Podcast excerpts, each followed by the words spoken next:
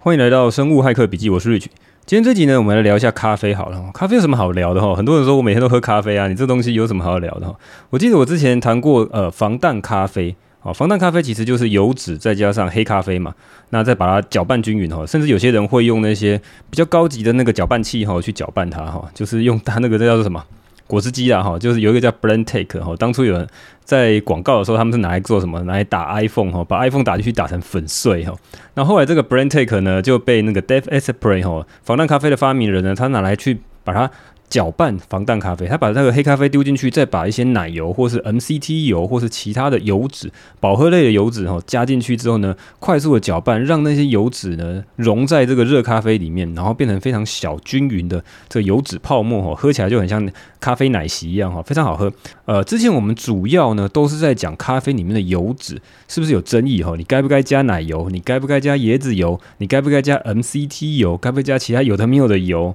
因为油脂本身加在咖啡里面就是很稀奇的一件事情嘛。那今天这集呢，我们在讲咖啡本质，咖啡本身的本质。那讲到咖啡因哈，我们最主要很多人都会在谈咖啡因。好，那我稍微来聊一下咖啡因哈。咖啡因，如果你在在很多的卫教文章里面，他会跟你讲说，喝咖啡有什么好处哈？然后摄取咖啡因有什么好处？它第一个就可以增加你这个警警觉度，好，降低你的疲劳，好，增进你的反应速度哈，或是甚至是微些微的去降低你的食欲，所以 maybe 可能可以让你这个体重稍微减轻。那甚至呢，是有些研究是说，它可以稍微，它可以降低这个忧郁症的风险跟所谓的自杀的风险哦。这是精神科医师很爱哦。呃，这个卫教的文章，我是在那个呃林玉轩医师的这个脸书上面，他看到他有 po 一个是在放在 JAMA 上面哈，美国医学会的这个文章哈，美国医学会的文章。那他同时有提到有些可能的坏处哈。呃，咖啡可能喝到有些坏处，那最主要就是第一个会增加你这个 anxiety，你会焦虑的情况，也会导致你睡眠上面的困难哦。那这这东西我很有感觉，因为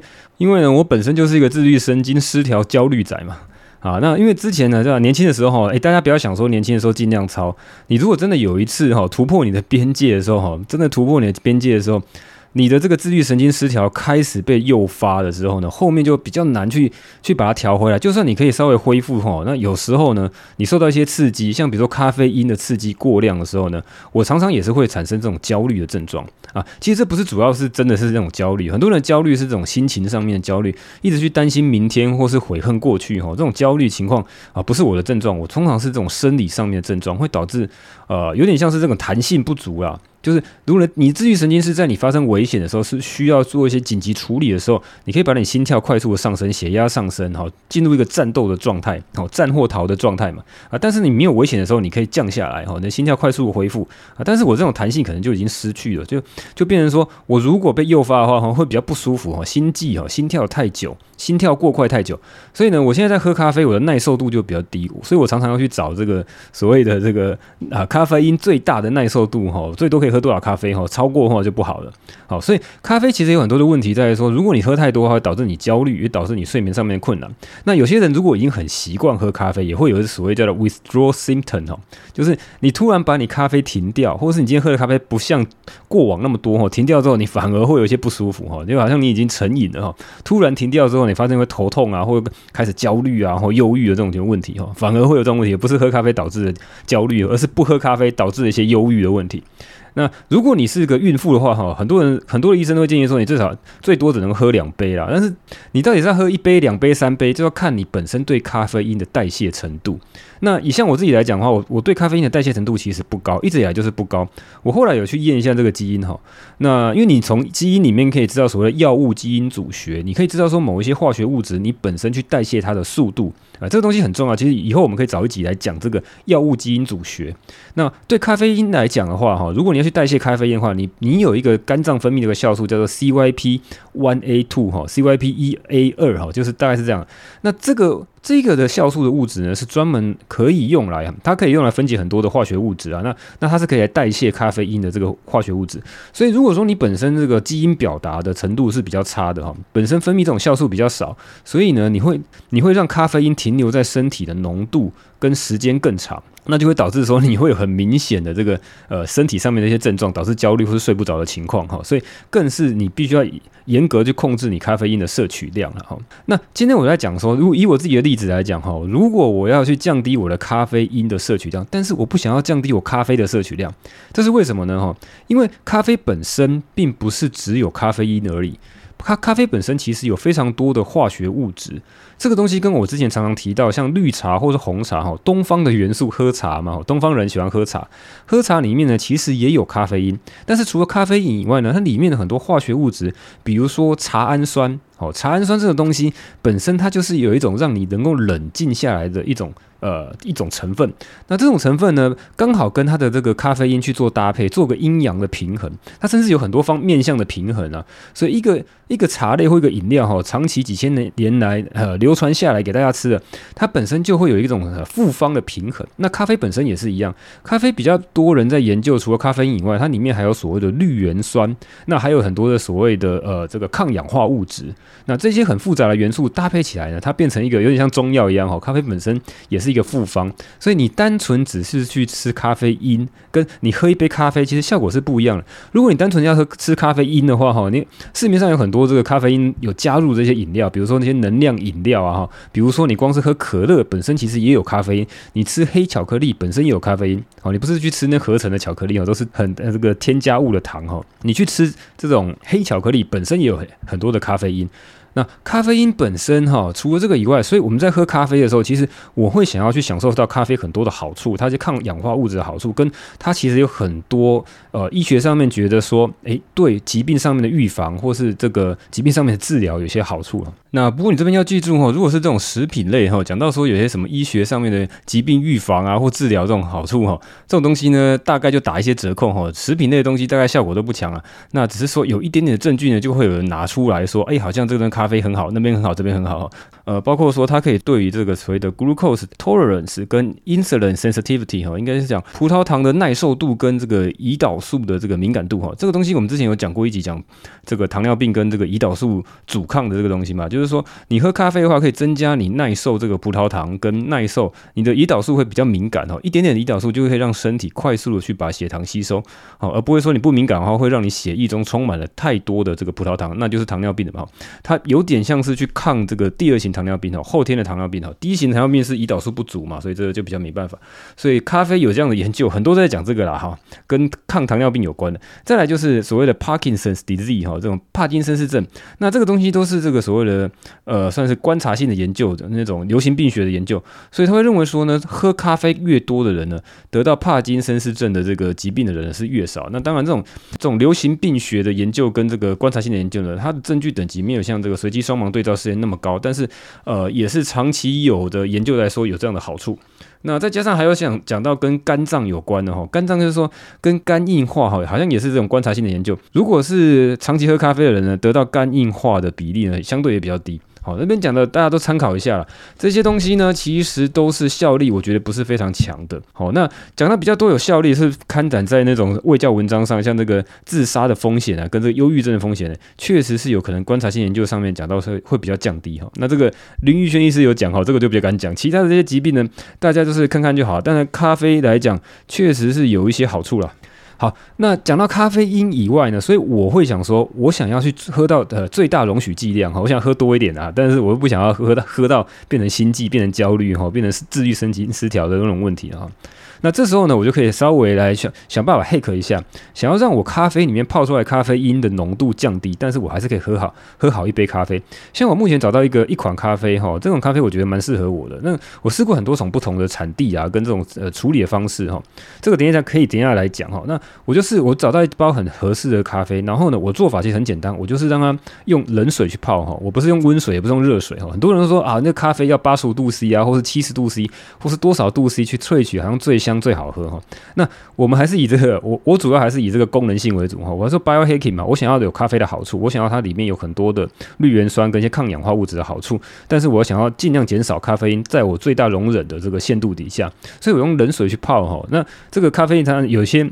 泡咖啡有一些诀呃诀窍啦，一般我是用绿挂咖啡，然后要搭配那个咖啡壶，然后就是用比较小的水，然后去泡，然后把它萃取出来这个咖啡呢，我觉得效果不错。像我现在喝的这咖啡，我喝个两三杯都不会有这种心悸的问题。好，那我们继续聊咖啡因的问题哦。那咖啡因哦，像我这个人呢，很容易过量嘛。我不知道你大家有没有这个问题哦。有些人可能不会啊哈。那像我常常会过量的问题哦。那过量之后呢，有些人会讲说啊，怎么办呢？咖啡因如果你去过量的话，查了很多的资料，大家跟你讲说，你只能够等它慢慢消退，让你身体代谢掉它。但事实上呢，咖啡其实有些时候你可以增加它的代谢。但但是有些方法可能不是那么的呃健康，像有些人如果有抽烟的话，你会发现，如果你抽烟的时候呢，你的咖啡因的代谢会加快，所以你可以喝更多的咖啡。所以那些人呢，可能喝大量的黑咖啡，喝很浓的咖啡，再喝再抽很多的烟哦。那事实上我们在做 biohacking 哦，没有一个 biohacker 会蠢到再跑去喝，再跑去抽烟哈。即便是他原本就有在抽烟的人哈，那抽烟为什么可以导致你咖啡因的这个代谢速度比较快呢？原因就在于说它。抽烟里面最主要的是它这个烟草里面有所谓的尼古丁，那尼古丁本身也是一个神经兴奋剂哈，但是它本身就可以去代谢掉咖啡因，这也是很神奇的一件事情。但是尼古丁本身这种的神神经兴奋剂，在美国有很多的 biohacker，像比如说 Dave Asprey 哈，他也常常拿这种东西来当成他在上台之前的一个。呃，biohacking 的聪明药哈，那这种东西呢，它其实很多人会说啊，这个尼古丁会致癌，那其实不是，是烟草本身会致癌。烟草本身也有几千种的化学物质在里面，那尼古丁本身的致癌成的这种呃致癌性呢，是很有争议的。很多的研究是说它并没有呃很明显的致癌性。那所以说哈，如果说你需要咖啡因过量的时候有需要一些帮助的话，你可以透过这个尼古丁的帮忙。那尼古丁可以有一些戒烟的产品哦，我们做 biohacking 直接拿现有的这些药品来用。像 Dave Asprey，他在美国，他比如说他要上台表演之前，上台演讲之前，他需要一些冷静哈，能够更专注，让你在上台表现更好的一个聪明药呢，他就会使用这个尼古丁，短暂的使用这个尼古丁。那美国有卖一种哈，直接是喷剂的哈，那直接喷在嘴巴里面，然后可以透过黏膜快速的吸收，直接到达脑袋。那我记得台湾是没有，但是诶，我最近又查了一下，发现说台湾好像。最近有上市的一款，你直接是喷剂的。那如果你们买到喷剂，像那种皮肤的贴片啊，或者口香糖哦，都可以帮助戒烟人士去呃摄取尼古丁。那你当你需要这个尼古丁的时候呢，你可以用这样的产品。那为什么需要它这样这么麻烦哦？诶，那个东西还蛮贵的，因为这个东西呢，除了当聪明药以外呢，当你在过量摄取咖啡因的时候啊，我不知道你们有没有这种经验啊哈，如果有有人。灌了太多的咖啡，其实会让你非常的不舒服，而且非常多的小时哈，像有时候会好几个小时，你都会心悸，心跳得太快，然后过度的紧急，头痛哈。这种时候呢，如果你需要一些缓解的时候，哦，那时候真的有点痛苦万分。你需要一些缓解的话，你买得到这种尼古丁的产品的话，你可以试试看啊。当然，从小剂量开始试，尼古丁过量哈，也会过度去刺激你的大脑哈哦。那你这这个一般在一般的药局都可以买到，它是个指示用药，不需要处方签的。好，你就很容易去买到。诶，这边我补充一下，关于这个尼古丁的贴片啊，或是口香糖啊，或是最新上市的这个喷剂啊，我自己没有测试过，拿来当成这个咖啡因过量的时候的缓解的动作。那我是之前测试过那个贴片啊，可是我觉得那个贴片的那个吸收速度实在太慢，要等很久才能吸收进去哈。那之前曾经想要把它拿来当成聪明药来用啊哈。那如果各位有兴趣的话哈，自己有骇客精神的，从小剂量开始测试好了。好，那另外就是说，我有看到一些文章哈，他讲说，如果你可以增加这个肝脏刚讲那个酵素 CYP1A2 的这个酵素的分泌的话，去增加的话，你就可以去让就像尼古丁一样哈，让你咖啡因的代谢速度比较快。那有什么东西可以让你代谢速度比较快啊？就你去吃一些十字花。花科的蔬菜可以，诶，这个很神奇哦。这种 biohacking 大概没有人在讲，我没有看到其他 biohacker 在讲啊。但是我直接去看第一手资料哈，因为上一次这个 Mura 上我的节目讲说，你怎么样去辨识一个东西有没有效，你要去看第一手资料哈。那我看到一个原因就是说。CYP1A2 这个东西呢，你如果去吃一些十字花科的蔬菜，比如说哦这种绿花野菜，比如说这种高丽菜哈，这种很平常那种蔬菜，那这种蔬菜呢本身可以增加 CYP1A2 的成分，那只是说你去吃到多少的剂量可以增加到多少的这种所谓的酵素去代谢掉咖啡因呢，也是个问号。好，所以如果你今天真的有这种问题的话啊，可以你赶快去吃些蔬菜。如果你有这种问题的话，自己去煮一些蔬菜或者自助餐拿这些蔬菜来吃哈。那我之后可能。能会想要测试一下啦哈，因为我常常也需要喝大量的咖啡来制作节目或看更多的书哈，更多的专注度跟反应力嘛。所以呢，也许下次我可以试试看。事实上，也有些营养品是去直接去萃取这个十字花科，像这个绿花椰菜的这个种子的那个萃取物哈。那我不知道这东西是不是可以直接来去代谢掉咖啡因呢？好，那讲完咖啡因，大概讲到这边，主要呢，其实这一集呢，主要是跟大家分享一下说，怎么样去准备一个真正高品质好的咖啡。那为什么这样讲哈？因为我当初会进入 biohacking 界，很大的影响就是有一个 biohacker 叫做 Dave Asprey，防弹咖啡的发明人。那他认为的防弹咖啡，除了把黑咖啡加上油脂之外呢，主要就是想要有一个高品质的咖啡。什么是高品质的咖啡呢？啊，一般我们在市面上喝到的咖啡，其实我以前有很大的误解。我想说，咖啡不是都一样吗？因为你都喝把它烘成、烘焙成这种黑黑的、焦焦的，已经都已经变成黑黑的水哦，你根本看不出来里面有什么东西。有什么东西都已经烘掉了，我好像只是去喝一个焦掉的东西啊。但后来越来越了解咖啡之后哈，我这个阿仔根本没有什么生活情趣哈，这个小时候根本就不太喜欢喝咖啡。但是我进入 biohacking 界之后呢，我去看到 Dave Asprey 呢怎么去介绍说好的咖啡跟坏的咖啡，好不是也不是坏的咖啡，就是一般的咖啡到底有什么样的差别？他认为是所谓的天壤之别。那一般的咖啡是什么呢？一般的咖啡如果你在大卖场上面买到的，诶，我记得我这个之前常常讲好几次，如果你在大卖场里面买到，它通常都是所谓的混合豆。什么是混合豆？哈，就像说你那个一般在卖水果的时候，你会把剩下这些水果，哈本来有烂掉的东西切开，哈，丁村那哈，捡剩下的东西，都成一个水果拼盘。那咖啡也一样，哈，或是那些碎肉、烂肉，捡就把它变成绞肉嘛，哈，那搅在一起你就看不出来是什么东西。如果你今天的咖啡豆呢是所谓的混合豆，混合了各家这个农场里面哈，是收集过来的豆，那代表说他已经把第一批次的一军的咖啡豆呢都已经捡起来了，好出货。给比较高级的咖啡，有人愿意用比较高价来买所谓的精品咖啡豆，好，都已经出完之后呢，剩下品质比较差的，可能是有虫蛀的，或是烘焙比较不好的，剩下这些豆呢，再去卖给其他的厂商，哈，卖给专门收这种的剩下丁春的豆子的厂商，他再把它混合在一起呢，通常都是用比较高温，哈，比较长时间做重烘焙的方式呢，再把它做成混合豆。所以呢，如果你到大卖场，比如说 Costco 啊，好，比如说你去什么星巴克，我不知道星巴克有没有，有很。多这个号称所谓混合豆，它还写的大大哈，混合或是 blended 哈。那其实它代表两个讯号，第一个讯号是它品质保证哈，保证是最烂的品质；第二个就是它应该是通常是比较便宜的哈，便宜又大碗的，但是呢，它品质就相对比较差的。那你如果拿到这种品质比较差的咖啡豆，跟所谓的精品豆有什么样的差异哈？我后来又回去翻了一下 Dave Asprey 他成名著作哈，叫做《防弹饮食》哈，他在介绍他的防弹咖啡的那本书，跟里面很多饮食的方法哈，他在介绍说他有特别去做人体的试验，他还去吃，他还甚至甚至去。去呃申请的所谓的 IRB 的什么伦理委员会哈，要去招募，他在他的网站上面去招募或他的脸书社团上面去招募，说有没有人愿意来去测试我所谓已经升级过的高品质咖啡，跟一般市面上的咖啡喝起来之后呢，再去做类似一些反应力或智力测验哈，短期记忆的那种这些测验呢，去测测看你的能力哈有没有改变哈。同样是喝咖啡，一样有咖啡因的摄取。去测试说两种不同的咖啡，高品质的咖啡豆跟一般的咖啡豆有什么不一样？那当然，他书上写的时候他大获全胜啊。可是我他这个东西应该是没有发表在这个公开的学术期刊上面，他自己去做这个实验哦，他是非常有骇客精神的。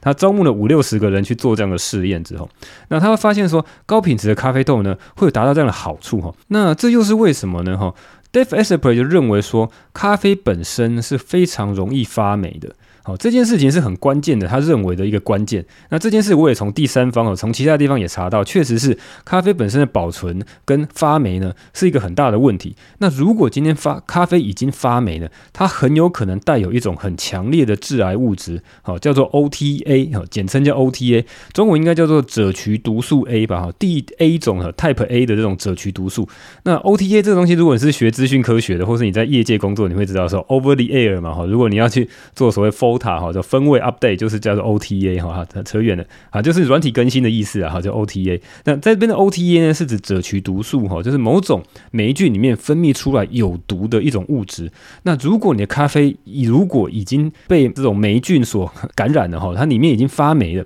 发霉之后呢，很容易去产生这种有高度危害的这个赭曲毒素。那这种东西小剂量的时候呢，你就会感觉到有点不舒服。那大剂量的时候可能会中毒。那一般来讲，咖啡豆里面当然就是不可能太大的剂量，你一天能喝多少咖啡？但是如果你有轻微的发霉的症状，尤其是那种比较不好品质的咖啡，特别容易有这种发霉的问题。所以你特别要去挑哈比较不容易发霉的这咖啡。但是它都已经烘焙过了哈，你会想说啊，烘焙过是不是就已经把那些霉菌都杀掉？哎，没错，霉菌可能已经不在，但是它里面残留这些 OTA，好，这些东西有毒的东西呢，会伤害你身体的东西呢。Dave Asprey 也是把它当成说，如果你已经是超人的话哈，如果是有一种什么克时哈，让你虚弱的这种物质呢，像这种 OTA 就是哈，会让你非常的虚弱，可能让你过敏哈，让你非常不舒服，你完全没有享受到咖啡的好处，反而会导致你或各种什么慢性疲劳啊哈，这种反而引发你这些头脑上面一些症状哈，焦虑、烦躁哈，喝了咖啡之后更不舒服哈。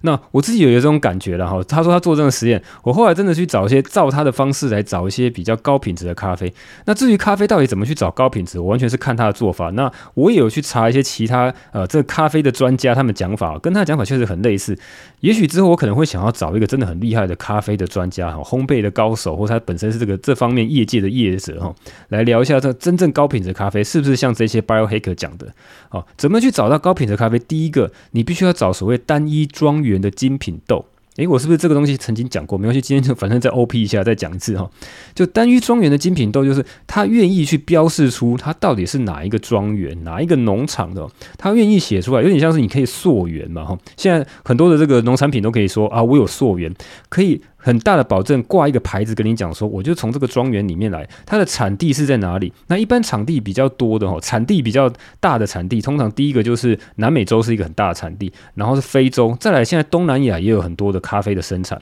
好，那它通常在那个纬度上面哈，同样的纬度上面就可以生产类似的品种的咖啡，然后跟这个。呃，纬度以外呢，还有这个海拔的高度跟哪一个庄园哈，它如果都标示得很清楚，跟你讲说从这边来，而不是所谓的混合豆哈，各家全部收在一起混合给你一大包，又便宜又经济，你觉得好像赚到，事实上对你的健康的伤害，其实我觉得危害蛮大的，对你整个的立即性的这个 performance 的提升哈，你的效能提升也有很大的伤害，所以你一定要去找所谓的精品豆，它要标示说它是在哪一个庄园的，哦，单一庄园哈，我就从这个庄园出来，而且你就可以因为这样的庄园这样的。呃，它的咖啡豆的这个品种跟它的海拔哈，跟它哪个庄园，你甚至就可以很明确的辨识出不同的风味哈。这你喝久了可能会有这样。以前我都觉得说喝便利商店咖啡啊，喝起来都差不多，反正都是黑黑水苦苦的哈，再加一些糖啊，加一些奶精，喝起来都差不多。是那就代表你完全不会喝咖啡。咖啡里面有很细微的一些风味的差异，所以里面有很多的微量元素可能也相当的不一样，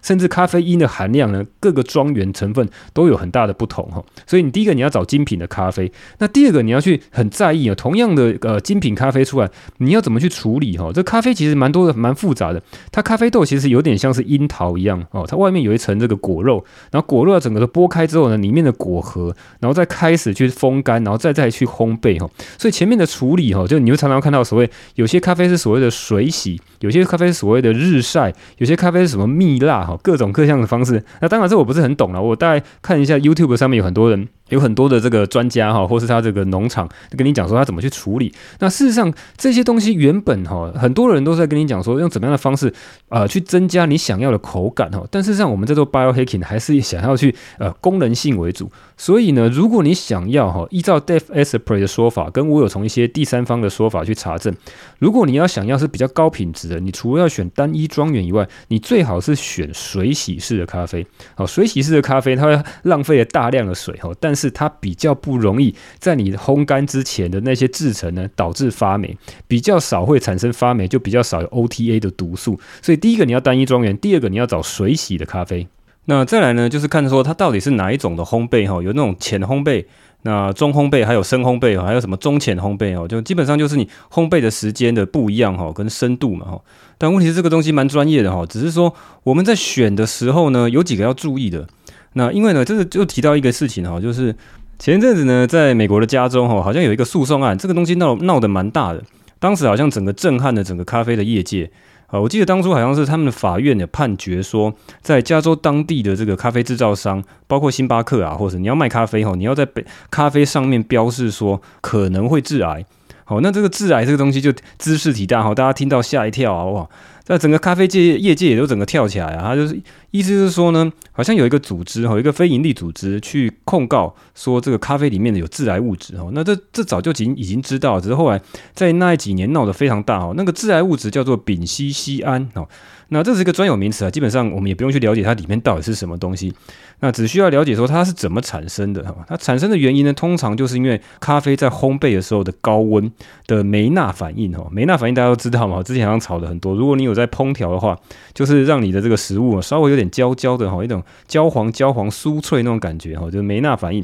所以呢，一般来讲，这种丙烯酰胺呢，其实也不是只有在咖啡里面有，在很多的食物上面都有。最常见的就是你们零食里面那个洋芋。脆片哦，那种脆片里面那个丙烯酰胺的成分真的很高哈，比一般的食物还要更高。所以如果你吃洋芋片，其实比较更容易去致癌。那再来就是你那个肉类啊，或是其他烹调的食物啊，哦，那种高温去烹调那些食物呢，也会产生丙烯酰胺。所以像那种烤牛肉啊、煎啊、煎得很焦黑的那种哈，就会产生大量的丙烯酰胺。那咖啡更是，因为咖啡的制成，除了前面讲你要水洗去把它啊风干之后呢，这个干燥的咖啡豆呢，还要经过烘焙的动作。那烘焙动作就是个高温。好，那大家可能想说，诶，那是不是浅烘焙跟深烘焙哪哪一个比较多？这种丙烯酰胺呢？好像是深烘焙比较多吧，对不对？因为你烘的这个好像更深啊、更黑啊，对不对？那事实上，这个实验做出来哈，这都有这个专门的人去做研究哈，因为这个东西知识体大，所以他们花了很多力气去研究。很多人就在看说啊，到底怎么样去降低丙烯酰胺的含量？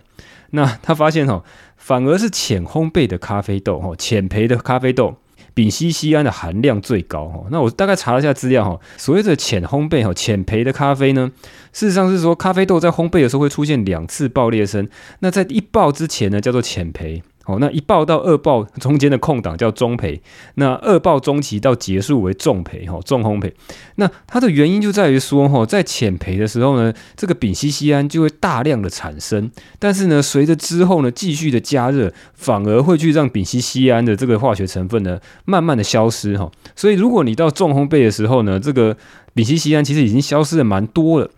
呃，但是呢，问题就在于说，如果你去吃重烘焙的这个咖啡豆的话，很多的抗氧化物质，包括绿原酸呢，都会被烘焙的这个高温所全部都把它转换掉，全部都 kill 掉，杀光光了，都没有了哈。那如果你吃浅烘焙，好像说你可以得到更多的抗氧化物质，但是你的前丙烯酰胺的含量会更高，哦，是最高的。好，那所以你在选择烘焙的情况下，像以我现在来讲，如果我知道知道这件事情的话，我就不会去选那个最浅的浅烘焙，我可能会选我会选中烘焙的。那中焙的这个咖啡跟这个重烘焙哈，最重的重烘焙，深度最深的咖啡，这两个的丙烯酰胺的含量并没有差异非常大，所以我宁愿去选这个中烘焙的这个咖啡。好，那再过来就是说，有些你怎么样去避免这种致癌物质哈？丙烯酰胺，第一个就跟刚刚讲的哈，如果你去选那种混合豆，就是品质比较差的豆哈，未熟豆、虫蛀豆或发霉豆哈，它的丙烯酰胺的含量会更高，所以你最好是选刚讲的单一庄园的这个咖啡，高品质的咖啡，它的丙烯酰胺含量是最低。那当然，这是我们我们现在讲的这种事，你比较讲究哈。你如果再去喝一些比较更劣质的，像即溶咖啡哈，那个做出来的那个测出来的量哈会超高哈。你不要去喝那种真的完全，那根本就不是真正的咖啡哈。你去你去吃那种所谓的这个呃即溶的咖啡，三合一的咖啡哈，那种东西你会吃到更多的这种致癌物质。好，所以如果你真的要喝咖啡的话，你就选哈，要选这个中烘焙的，而且是高品质的单一庄园水洗豆。那还有一个东西呢，也会影响到这个咖啡当中含有丙烯酰胺的成分。因为这咖啡豆或咖啡粉里面虽然有丙烯酰胺，但是呢，它会不会再出现在你喝的那一杯咖啡里面呢？还有另外一个影响的因素，就是你使用的萃取的方式。那基本上呢，有三种的萃取方式呢，各有不同的萃取的这个可能性哈。像以冲泡的方式，最常用就是冲泡方式，它其实会溶出的丙烯酰胺的含量是最少。如果你是用意式高压的这种意式的咖啡呢，它的丙烯酰胺是中等，那最多的就是你直接拿去煮。我知道的是很少人这样做啦，只是因为咖啡的这个呃萃取的方式实在太多了哈。我其实也是外行啊，我听我知道是有些像是这个土耳其的咖啡，那它是直接拿去煮哈，直接在水里面煮，所以你煮的时间越长，因为它很容易溶于水，所以这样子的煮的咖啡呢，就比较容易溶出更多的丙烯酰胺。所以照道理讲哈，如果你是选用这个冲泡的方式呢，是比较少的丙烯酰胺，再加上呢，我使用这个水温是比较低的哈，既可以让这个咖啡因的含量更低，丙烯酰胺的含量也可以更低。好，我这边刚好有个数据哈，来念一下市售咖啡里面的这种致癌物质丙烯酰胺的含量。啊，第一个是咖啡替代品，就是伪咖啡，我不知道这是什么东西，它可能是用其他的这种淀粉类去烘哦，烘焙出来哦，那是更容易产生丙烯酰胺。每公斤的这种替代品哈，咖啡替代品有八百一十八 mcg 哈，microgram 的这个所谓的丙烯酰胺。那你如果是即溶咖啡哈，每公斤里面有三百五十八 mcg 哈，microgram。你如果是自然烘焙的咖啡，每公斤大概只有一百七十九哈，所以其实相对来讲已经低很多了。这比值是多少哈？八百多比三百多比一百多哈，一百多大概接近两百了哈。所以呢，你去吃喝这种自然烘焙的咖啡，相对来讲是相对比较安全的。那同样在这篇论文哦，它比较这个咖啡烘焙后的颜色的深浅。再去看看到底是颜色深的是丙烯酰胺含量高呢，还是颜色浅的丙烯酰胺含量高？那这种深浅呢，基本上就可以替替代来讲说，代表说它的这个烘焙的深度哈。如果你烘焙比较浅，你的颜色相对比较浅嘛。如果你烘焙最深哈，就是这个颜色最深嘛，这个很直观。那浅色的呢，反而它丙烯酰胺的含量最高，它有三百多，三百二十三哦，浅色的。那如果是中间颜色的有一六八，那最深颜色的这个咖啡豆呢，它有一百九十七。那你会发现说，那个中间颜色跟最深颜色大概都是一百多哈，那好像来讲中间颜色又稍微低一点。所以呢，这代表说中培的咖啡呢，相对来讲丙烯酰胺的含量是相对更安全的。好，所以它整个东西，我觉得整个均衡起来哈，你不要去吃浅焙的咖啡，也不要去吃重烘焙的咖啡，你反而去吃中间的中哈中烘焙的咖啡，是相对来讲比西西安比较低，然后呢，你的营养成分呢相对保留的比较多一点。哦，当然没有像浅焙那么多，但是也比深焙还要还要好很多了。好，那今天的节目介绍咖啡，大概就介绍到这边，大概都是我一些个人的经验，跟我看到一些资料。好，那对了。呃，我为了去找这个比较好的高品质的咖啡哈，来搭配我的防弹咖啡。这个其实我之前很少喝咖啡啊，但是为了研究 biohacking 哦，特别去找这个高品质的咖啡。呃，既然这个 Dave Asprey 哈这么的在意说这个咖啡的品质哈，我也仔仔细的去研究一下。那确实是我很长期就有喝一个固定的品牌，而且呢，我觉得它这个品牌做的真的很棒。哦，它这个整个咖啡，光是把那个，它是一个绿挂的咖啡，光是把那一包包装打开，哈，要把那个绿挂拿出来的时候，哇，这整个香味就扑鼻啊，哈，整个就冲出来。那那那个香味绝对不是用用那种香精弄出来，它是真的是咖啡原本的原味。那它确实是单一庄园，它会去标示说，哦，这个是中南美的哪一个农场，哪一个庄园里面生产的，海拔多高，而且呢，它是用水洗还是用这个所谓日晒，我都会挑水水洗的嘛。然后水洗的这个咖啡之后呢，我就看它是中烘焙的哈。那这家咖啡呢，我基本上真的是蛮喜欢，而且我长期在喝。那只是呢，我觉得这个咖啡的品牌呢，我先卖一个关子。那跟大家讲这个原因是说呢，我想要来做个统计好了。如果大家想要喝好的咖啡，哦，我不知道大家觉得是不是自己目前喝的咖啡是很满意的。我之前都是喝这个便利商店，然后真的觉得真的很糟糕。即便是喝一点点哦，有时候都觉得头痛，然后一点点就会心悸，所以里面不知道混了多少杂质，是不是有什么霉菌，我都不知道。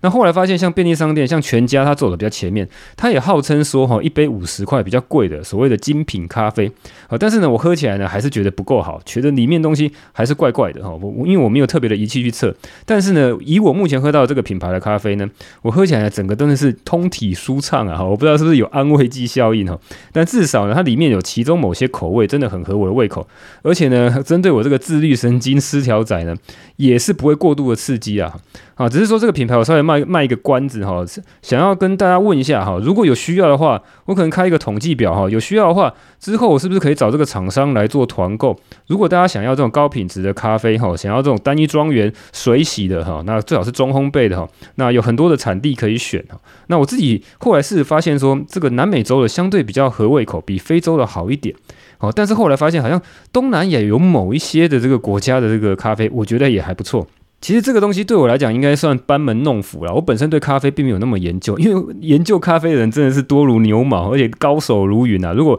啊，我中间如果讲到什么外行的话哈，那大家多多包涵哈。我本身也不是特别要去研究咖啡的口味啊、香气啊。我知道有些咖啡真的非常贵，像什么艺妓咖啡啊，哦，那可以卖到非常贵哈。那个口感啊，或者那种各种的挑剔哈。那我这边来讲，我只是想要喝到比较高品质，但是 CP 值比较高的咖啡。哦，那一包的咖啡就不会非常的贵。哦，大概诶，这个东西可能要看它每一种的这个牌子不一样啦。哦，那所以说，如果说大家有兴趣的话，可能开一个团购的调查案，哈，有兴趣的话就大家来来举手加一嘛。我看人数够不够的话，我再问厂商有没有可能去开一个比较有优惠价钱的这个团购方案。好了，好，那今天节目就到这样，我们接下来进入五星留言的部分。好，那第一个是评论人是鉴宝不倒，民众只只靠一百五药物吃到饱，这是什么昵称哈？好，那标题是终于更新了，等了好久，终于更新了，拜托，无论如何不要停更，受益良多的五星级节目，好，感谢你的吹捧了啊！但是我跟你说，如果我哪一天又开始呃这个更新很慢的话，哈，请大家做一件事情，你就到五星留言里面来讲嘛，哈，我有时候就刷刷五星留言，看说啊都没有人什么在意啊，反正我停更好像对这个世界上没有什么影响嘛，哈，如果你觉得有对你有影响的话，你就来五星留言刷一下吧，刷一下说，哎，这个不要再拖稿了哈，赶快更新，好，那下一个是就八八一六八。呃，收益良多，谢谢 Rich 大的分享。希望节目讲一下痛风的预防与治疗，感谢。好，这个痛风与治疗，哈，这个老实讲，我已经回他，他在那个私讯就有问我说，这个东西能不能够跟他讲一下？但问题是，痛风的治疗跟预防呢，我本身没有这个问题，那我身边的亲友也没有这个问题，我基本上是没有花太多的时间来找这个资料。但是因为你有问这个问题，我就稍微看一下。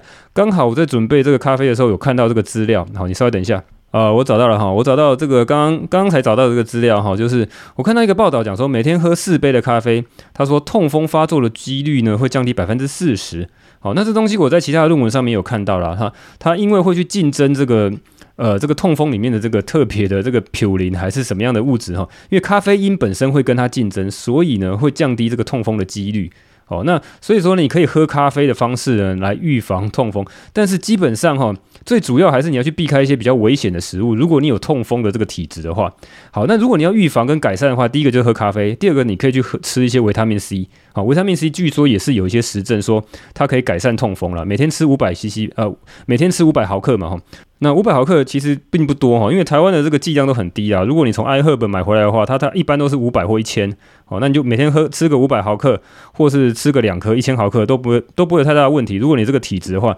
那只是说你在吃维他命 C 的时候，你要注意你的喝水不要喝得太少哈，就是让它能够正常的代谢掉。一般来讲，维他命 C 它是水溶性的，所以基本上是不会卡在身体里面。如果你的肝肾功能是正常，不会太低的话，它不太不太会有什么问题。那你说会避开危险的食物哈，我稍微查了一下，其实。对，对我来讲有点 surprise 哈。一般来讲，之前都讲说，呃，高嘌呤的食物就有点像是内脏啊、海鲜啊。很多人说痛风不能吃那东西嘛，哈，常常有那种呃什么痛风餐啊，吃大海鲜餐会痛风哦。但事实上，哈，最最要避开的，其实第一个是果糖哈。那果糖在人体的代谢里面呢，会加速尿酸前驱物的生成啊。那在肾脏中也会减少尿酸的排出，所以让你血液中的尿酸会更多。所以诶，有果糖的食物真的很多。你光是吃水果哈，你讲果糖就是水果的果糖嘛。吃水果里面有非常多多的果糖，所以你你的水果也要忌口啊。那很多的这个加工食品一定都放果糖啊，什么丰年果糖哈。你在喝的那些汽水饮料，大部分都是果糖，所以你这个要尽量的避开。那再来就是酒精啊，你喝酒也会造成这个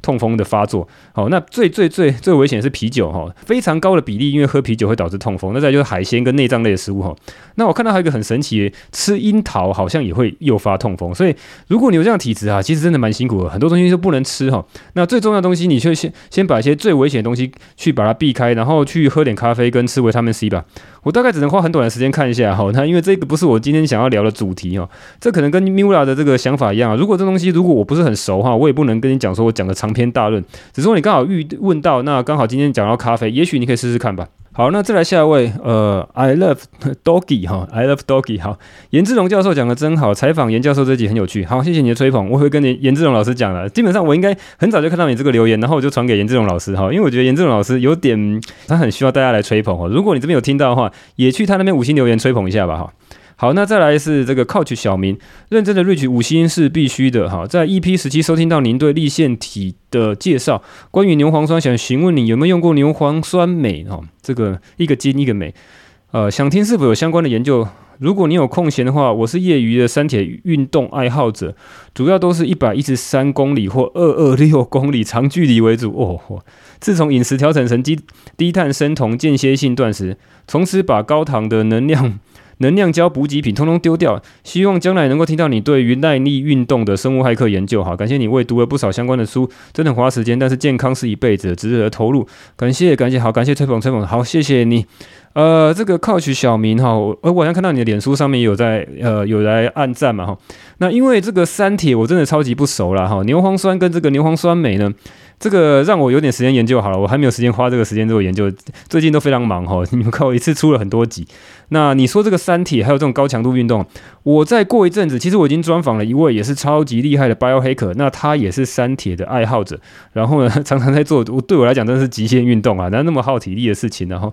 那你说能不能够介绍一些相关的这个跟运动相关哈，也许之后我可以再跟请专家来讲啊，我怕我这个东西讲错，因为我本身并没有做运动这种呃很高强度的这种做三铁的运动了。那你说把高糖分的能量胶补给品通通丢掉，诶，这件事情我跟那个呃，我访问到那个 Biohacker，他讲的一模一样哈。当初他们也是这样乱吃，虽然身体很瘦，但是因为吃了这些东西，呃，让他整个的体能呢，跟后来整个大脑的功能都有很大的影响。好，所以确实是要把它调整成比较好的这个原型食物、低碳的饮食哈，不一定要生酮了。那间歇性断食呢，就看你自己的习惯习惯了哈。好吧，那硫磺酸镁，那我有点时间哈，我现在还没有找到这个东西。好，那在下一个评论人是八折一七六，谢谢 Rich，听了一阵子节目。今年有关饮食及脂肪的专辑让我茅塞顿开，对我的人生态度和健康很有帮助，也做了抖内哈，希望能够继续呃创作更多优质的作品哈。Aaron，好好感谢你 Aaron 哈，就是你你抖内的好，谢谢你啊、那你说这个饮食，你说跟脂肪的专辑茅塞顿开哈，我不晓得你是不是遇到什么问题哈。确实是这个脂肪，我认为是世纪骗局啊。那当然很多人不同意啊，当然我尊重大家看法，但只是我找到的资料确实是饱和脂肪跟一般的这个。油脂哈，好，那这个详细就可以自己回去再听那些东西啊。如果你是新来的听众，没听到这集的话，前面我做了好多集跟油脂相关的。好，那再来是呃，Buco Daverso 哈，不知道怎么念哈，B U C O D A V E R S U。好，太阳帮助了推爆。请问瑞奇目前目前有在吃的营养补充品，最推荐有哪一些哈？自己有在吃综合维他命、鱼油、呃，CoQ10、姜黄、ZMA。啊，体力抗发炎跟恢复力是有感。想问有没有提升神经传递能吃的营养品呢？增加思考速度跟反应力。啊，感谢回答。呃，希望这个 podcast 能够持续下去。啊，持续优化大脑跟载体。好，感谢你。呃，你讲的这些东西哈，唯一我比较有意见就是综合维他命。一般来讲，综合维他命的里面的含量啊，比如说综合维他命 B 啊，或不知道不不管是怎么样的综合维他命，通常来讲，第一个它品质都稍差。第二个就是它含量都不足，或者它比例不对哈，有些东西可能配得太高，有些配配得太，通常是太低了，因为它为了要省钱，你要通打在一颗里面，那你的含量不可能太高。还有就是它有些的品质，比如说啊，有些锌，好，它的那种锌呢，呃，就是比较差一点的这个，呃，比如说我们比较比较好的是要这种酵母锌或是什么这个螯合锌哈，那它一般的给的锌可能就差，还有像一些镁，它可能用一些氧化镁。好，那些东西呢，生物利用率都相对比较差，所以如果你去吃综合维他命，我是说整个大方向上是这样哈，通常是比较差。所以如果你需要里面的那些成分的话，可能就要去挑说你到底是需要哪些维他命，自己独立去补充了哈。这个大部分的这个 biohacking 呢，都是这样子建议的。那再来就是鱼油跟 CoQ10 哈，鱼油的话我自己常常会吃啊。那鱼油你要去挑哈，你自己觉得比较，我也是觉得品质很重要，你要挑那种比较没有那种油油腥味的哈，那比较高品质的鱼油。好，那姜黄我偶尔也会吃。好好，那你说有没有什么东西去增加这个神经传神经传递物质？哈，基本上就聪明药嘛。我记得我有个聪明药那一集，你可以再回去听那一集，好不好？这突然间我不知道要怎么样回答你。然后呃，有一集在那个李思贤医师讲的，他说去直接去打那个维他命 C 的点滴，哈，可能会有帮助。那我自己因为他在高雄，我实在太远了，哈，我没有去找他做。你如果有机会的话，如果你在南部的话，可也许可以试试看啊，哈。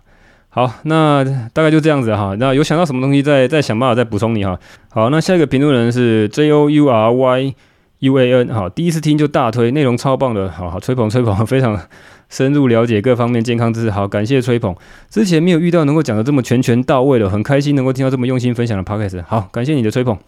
那再来是 M A C I L I O U 哈，这个怎么 Macy 老 Macy 刘哈，五星评价哈，感谢瑞群能够阅读这么多资料哈。然后整理分享给大家，非常帮助。好，感谢你的吹捧。哎，我有点忘记，我太久没念留言，这个念到没有？再来是 I J K J E N，推推推，感谢瑞奇把这么深的知识和 research 分享给大家，收益良多。好，感谢你的吹捧。好，那再来是呃主呃一零一零零八 J U，主题都很深入，期待那种更多健康的主题。嗯，哦，每次刚追踪哪位名呃医师或名人，瑞奇马上就会找来，这是。某种吸引力法则嘛？哈，喜欢近视修复和思思医师这集的分享，希望能有更多近视修复和肠漏症的分享。好，诶、近视我已经讲了很多啦，所以前面有两集，诶，有一集啊，哈，专门在讲近视的，还有这个肠漏症。呃，医师也讲了蛮多，好，那肠漏症可能可以讲得更深一点，下次看这个李思贤医师有没有机会再来讲一下肠漏症哈。呃，下一个是一万二幺幺，我忘了有没有讲过，他讲这个要讲要问沙大的分离式键盘的做法哈。哎，这个东西呢，其实你可以去看我的电子报哈。哎，讲到电子报哈，我不知道大家有没有在收看电子报了哈。电子报，我写的还真的很辛苦哈，又要录节目又要写电子报，还要整理成这样子，其实真的很辛苦。可是我发现呢，大家的反应好像还普普啦。现在听的人还蛮多，但是有去订电子报的人，我在想大概一层两层。两层三层吧，所以呢，如果你真的有需要的话，哈，你需要这个节目里面的内容写整理成文字，你比较好去看去找资料的话，哈，你五星留言来跟我讲，哈，如果有够多的人的话，我电子报再继续来更新，哈，否则的话，我要把更多的时间留在制作节目，读更多的资料，去找更多人来访谈。呃，好，最后再置入一下哈，我本来想说节目到这边结束了，那只是说我后来再录一段哈，来置入一下说，我有在 Podcast 的这个 Show Note 哈，这个描述栏里面呢放一个连接，来统计一下说有人需要这个精品咖啡哈，升级版的咖啡呢，来做这个单一庄园水洗的中烘焙的咖啡呢，而且是高海拔高品质的咖啡呢。如果你有需要的话，然后你觉得说你现在喝的咖啡呢，可能还比较不够好的话，你想要来一个升级版的咖啡，可以欢迎来登记团购。那如果发现这个团购的人数够多的话，我可以跟厂商谈到不错的价钱，不错 CP 值这个。价钱的话，那我再跟厂商开一个团购了哈。好，那今天就这样了。我是 Rich，这里是生物骇客笔记，拜。